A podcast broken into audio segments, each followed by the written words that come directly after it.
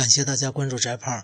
今天呢，翟胖要聊聊安史之乱之后的唐朝里边那些著名的人物啊。当然，时间关系，我们聊不了太多，就聊仨。第一个呢，就是韩愈。韩愈这个人呢，是个话痨啊。你看他经常这个说那个说，诗说马说，是吧？说了很多。那韩愈这个人呢，翟胖自己的观点啊。我觉得他是继承了孟子这种雄辩滔滔，但是令不清的 特点。你看他那马说，是有伯乐，然后有千里马，这个因果关系就是错的呀。你没有千里马，哪来的伯乐呀？人们如果要是没有对马的要求的话，怎么会有伯乐这么个玩意儿诞生呢？是吧？所以这是因果导致的问题。但是因为文章写得好，雄辩滔滔，所以这篇传下来了。另外，他最著名的另一篇呢，就是这个师说。师说呢，说师者，所以传道授业解惑者也。传道授业解惑，这个是。这个其实翟胖觉得一直不对，为什么呢？在师说里边，它隐含了一个逻辑大前提，就是老师是要比学生的地位高的，所以我要传给你道，我要教授给你什么东西，我要给你一种业。当然，这个业呢，在古代指的大概韩愈那个时代吧，呃，大概就是科举了。那这呢，就有一个暗含的。意味就是老师是要比学生的地位要高的，所以虽然他诗说里边说这个，呃，文道有先后啊，但是什么时候你去找人学习都可以，但意思是我们要向高一层的人学，向地位高的人学。这个翟胖是坚决不同意的，因为在翟胖看来，学习这个过程，老师来教你，其实是老师对你的一种陪伴，或者是和你。最起码吧，应该是一种平等、共同进步的关系。翟胖一直是很反对老师们板着脸说：“你为什么没完成作业呀？那不简单吗？”他肯定是无非就那几个原因嘛，懒啦什么啦。老师一般问你为什么没完成作业，往往就是在思考怎么收拾你，是吧？让你难看一下。这个没必要。翟胖更欣赏的是这孔子的态度：既往不咎，过去就过去了，眼看未来。是这种态度，当然，如果你要不完成作业的话，还得看看这作业合理吗？是吧？你给一高中生一天布置两万字，打死他他都写不完，是吧？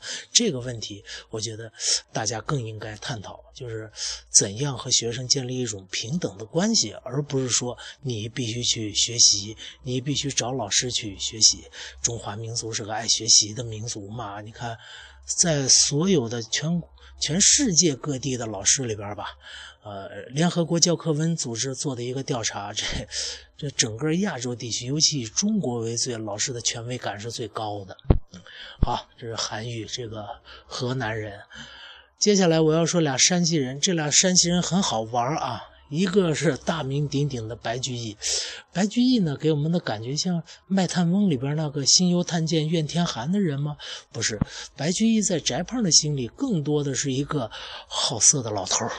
为什么这么说呢？白居易最好的两首诗啊，一个是《长恨歌》，尤其里边描写杨贵妃出狱那段啊，非常美丽。尤其其实如果没那段，翟胖觉得这首诗也是千古绝唱。为什么呢？只要有一句“天生丽丽质难自弃”，有这句就够了，让你无尽的想象去吧，它到底怎么美丽。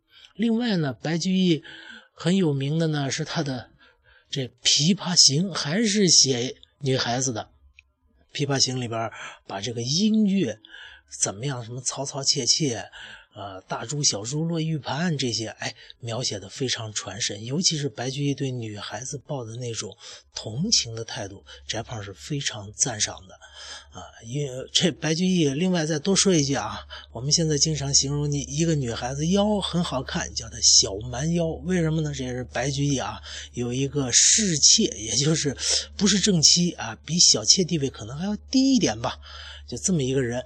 他说：“杨柳小蛮腰，樱桃怀素口，这两句颠倒过来啊，应该应该是樱桃怀怀素口，杨柳小蛮腰。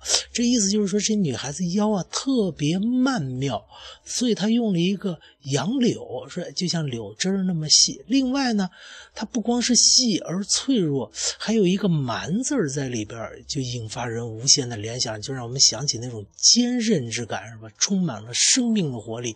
所以白居易写女孩子真是。一绝呀！呃，接下来还有一个山西人，就是著名的柳宗元，柳河东啊，是山西运城这边的人啊。那柳宗元呢，这人呐。在翟胖看来，这是个真正的典型的传统士大夫。